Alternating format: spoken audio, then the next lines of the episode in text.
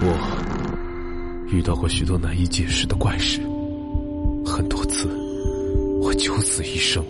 现在，让我带你们进入那些骇人听闻的故事里。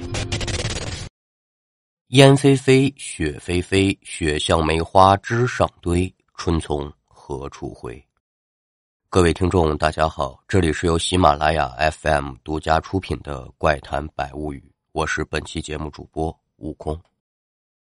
要听书，您往零三年的香港荃湾区来看。说在香港九号干线当中有这么一段公路，就是从屯门的蓝地连接到荃湾的柴角湾。被叫做屯门公路。如果咱们的听友当中啊有身在香港的，应该对于这条屯门公路并不陌生。为什么要在节目之初就提及这条公路呢？那是因为在零三年的七月十号早晨的六点十五分，一辆双层的巴士在行驶到汀九桥面的时候，发生了一起在香港开埠以来死亡人数最多的。特大车祸。那车祸的新闻一经报道出来呢，也是震惊了整个香港。不曾想啊，在车祸之后发生的事情，也是引起了不小的轰动。具体怎么回事呢？您呢，慢慢的往下听。说在事故发生的桥面下方有这么一个小村子，村子不大，在距离桥面下方最近的地方呢，有这么一栋房子。房主姓徐，六十岁出头的年纪，独自一个人住在这儿。故事当中啊，咱们就叫他徐大伯。就咱们说话这会儿，徐大伯还没起床呢，突然之间就听到天空当中是轰隆的一声巨响，把自己从睡梦当中可就给惊醒了。徐大伯连忙忙是从床上爬起来，赶紧出门查看。可是刚刚走出门外呀，徐大伯就看见。一个黑色的不明物体是从天而降，照着自己家那偏房，日咚就砸过去了。紧接着呢，伴随的就是尘土飞扬，然后又是轰隆一声。回过神来再看，就见自家这偏房啊，已经被这个不明物体砸坏了将近三分之一了。虽然说房子没塌，但是那也够瞧的。看到眼前这个场景，徐大白直接就愣了：“这这什么玩意儿啊？不明飞行物吗？”沿着这个不明飞行物的方向，徐大伯呢就朝不远处的桥面上看。哎呦，这一看呢，让徐大伯是倒抽了一口凉气。只见距离地面几十米高的桥面之上，这一辆双层巴士已然是探出桥边的护栏，一半的车身就悬在桥体的外面。这个时候呢，正一上一下的，叫做摇摇欲坠。看到眼前这一幕，想都不用想了，这肯定是桥上发生车祸了。刚才砸进徐大白家中的不明黑色物体呢，应该就是车祸之后从车上掉下来的零部件。哎呦呦，这这这可了不得了！这这车还好吧？车上的人也都还好吧？这徐大白呀！正为车子和车上的人捏把汗的时候，就见桥上这辆摇摇欲坠的双层巴士啊，是上晃两下，下晃两下，晃晃悠悠的呀。伴随着惊叫和徐大伯的惊呼之声，突然就从这桥上面掉下来了。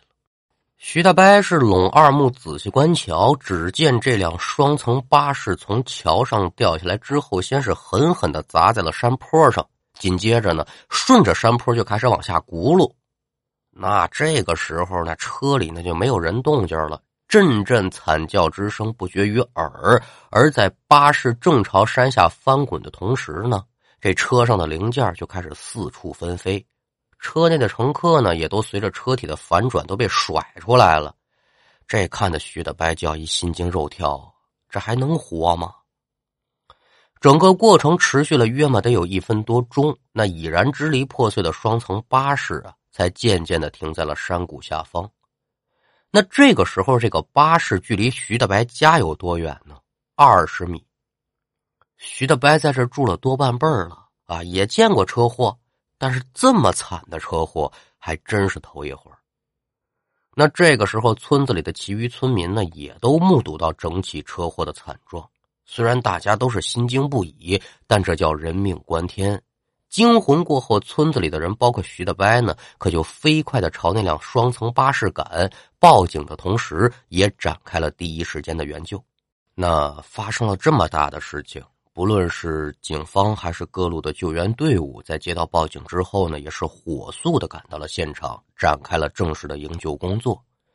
至于说是如何救援、现场的伤亡情况以及事故原因，咱们呢都放一放，这是后文书。单说这天晚上，白天的时候，救援人员呢也对徐大伯家砸坏的这个房子进行了一遍检查，发现呢，那个黑色的不明物体是汽车上的一个轮胎，因为速度快，再加上距离远，再加之徐大白家这房子呢本身就挺简陋的，所以啊，这才造成了这样的损伤。但是车祸原因呢，以及追究事故责任人的工作，这还没有完成。一看这房子损坏也不严重，反正不影响住，就暂时拿这帆布呢，把破损处给遮起来了。告诉许大伯了，说老伯呀，等这事儿处理完了，杠着怎么赔偿怎么赔偿。现在啊，还不是时候，您先忍一忍。那也是担心晚上有雨啊。许大伯睡觉之前呢。还又过去检查了一下帆布的遮盖状态，发现没什么事儿，这才回屋睡觉。那按现在的钟点来说，就得是晚上十一点多钟了。睡梦中的徐德白就听到外面有悉悉嗦嗦之声。这个人呢，一旦上了年纪，他较轻，很快就被这个动静给吵醒了。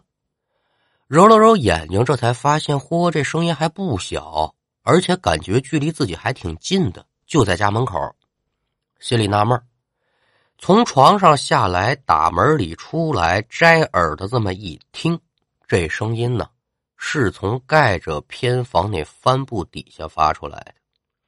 徐大白也没在意，哟，这是钻进什么小动物了？野猫、野狗的。可当徐大白准备靠近想仔细看看的时候呢，徐大白的耳朵突然就听到另外的一个声音。这个声音一出，直接把徐大白吓得是汗都冒出来了，愣磕磕呆在原地，叫做体似筛糠。怎么回事呢？徐大白听见呢，在不远处有一阵悠悠的哭声，还有人说话，说我好疼，救命啊！这声音还不是一个人的声音，很多人在这说一句话，有男有女，有老有少，声音叫做悠悠荡荡，直穿徐大伯的耳膜。还有就是这村子里的狗啊，也不知怎么回事嗷嗷直叫唤，没个完。帆布底下那个悉悉嗦嗦的声响也是越变越大。您琢磨一下，这几个动静混在一块它好听得了吗？这可就把愣在当场的徐大伯给夹在中间了，而在这之后呢，借着天上的月光，徐大伯还看见白天那辆出事的巴士滚落下来的山坡上啊，仿佛是有很多的人影在来回的走动。虽然说看不清具体的长相，但在月光的映照之下，再加上此时环境的衬托，那真是观者看罢之后顿觉毛骨悚然。有人说了。老人见识多，面对这种情形，肯定比年轻人呢要坦然自若的多。但是我觉得吧，这种事跟年龄还真没多大关系。您就是把一个一百岁的人放在这儿啊，如果他心理素质不好，那照样还是害怕。所以徐大伯呢，他害怕也属于正常，又不傻，他就知道这肯定是白天那场车祸当中死去的人叫做冤魂不散。想走，哎，走不了了，腿肚子转筋，就剩下在那儿嘚嘚嘚嘚嘚嘚瑟瑟发抖了。那也是万幸吧，老爷子呀，身体不错。这要是有个什么心脏病的话，保不齐这一下子可就过去了。那就在想走走不了的时候，徐大伯就听到自己身后传来了阵阵脚步之声，还有人说话的声音。那随着声音越来越近，徐大伯紧绷的神经这才算松懈下来，身体也软了，扑通坐地上了。来的不是别人呢，正是同样听到声响的村民。起初人少，谁也不敢过来。那后来人越聚越多，这才聚到一块儿过来商量商量。那众人来到徐大白近前之后呢，看到徐大白已然是倒地不起了，伸手把老爷子给将扶起来啊！不用想也知道肯定是吓着了。接着呀，就听老爷子说：“说这这这这帆布底下有声响。”众人面面相觑，这过去看看，不敢，谁去啊？最后还是几个大小伙子一阵商量之后，结着伴儿把这帆布给掀起来了。可就当几个人把这帆布掀起一块角的时候，刚拿手电筒往里一照，就见这几个人是同时惊呼一声，其中一个人喊：“哎呦，我的个妈，有鬼！”这众人一听说有鬼，就纷纷往村子里跑啊啊！当然了，也没忘了啊，拉着这个还没回过神的老爷子。众人跑回到村子之后，这一问，刚才到底是怎么回事你们说有鬼，看见什么了？哎，这几个人说了，说别提了。我们掀开帆布之后，往里一照，就见帆布下面是横七竖八，那都是浑身是血、肢体不全的人，正瞪着眼睛朝我们伸着手呢，嘴里还说：“说我好疼啊，救救救命啊！”啊，这真的假的呀？这这可不带开玩笑的！这这真有鬼！哎。这边还没说完呢，大家已然是惊慌不已。就见远处又跑过来两个人，是上气不接下气，跑到众人面前，嘴里是哆里哆嗦：“有有有有有有鬼啊！你们怎么也说有鬼呀？”看清来人长相，不是别人，村里面有一个露天采石场，在这打工的村民。众人把两人好一顿安抚，说：“你们也说有鬼是怎么回事啊？”这俩村民的工作是干嘛呢？在采石场里面守夜。白天那起车祸发生之后，这个石场地方宽阔，距离事故发生地点又很近，所以救援队啊，暂时就借用石场中那么一个空场，布置了一个临时的伤员救治点。就在半个小时之前，这两个村民呢正在值班室是喝酒聊天其中有这么一个人尿急。正在撒完尿准备返回值班室的时候，就听到身后传来一阵杂乱的脚步之声。扭向回身，借着石场的照明探灯一看呢，只见就在白天救援队设置救治点的位置之上，有十几个人正低着头围成一圈不停的在那儿走呢。这也是搭着喝了点酒啊。见到眼前这一幕，这村民还真没害怕，就是觉得好奇。回到屋，把另外一个同事给叫出来，说：“走，咱出去看看去，怎么回事这个时候，两个人喝的那都是五迷三道、迷迷瞪瞪，晃晃悠悠，可就朝这群人靠近了。就在距离这些人不足两米远的时候，两个人呢，突然就看到这些人朝他们把头扭过来了。先是微微一笑，紧接着这脸上的表情就开始变得狰狞无比。鲜血就开始从这个嘴里啊、眼睛里啊、鼻子里就开始往出冒。好家伙！不但如此，这些人的身体也开始有变化了，不是胳膊吧嗒掉地上了，就是腿啊咔吧咔吧的发出那种骨折的声音，甚至有的人呢，这脑袋都都都耷拉到肩膀上了。有这学徒，我没法跟您学了。看到这一幕，二人才觉得是头皮发麻，酒也醒了。好悬是没拉裤子里，这时长肯定是不能待了。二人是连滚带爬就朝村子里跑。而与此同时呢，村子里也同样发生了咱前文书说的这一幕。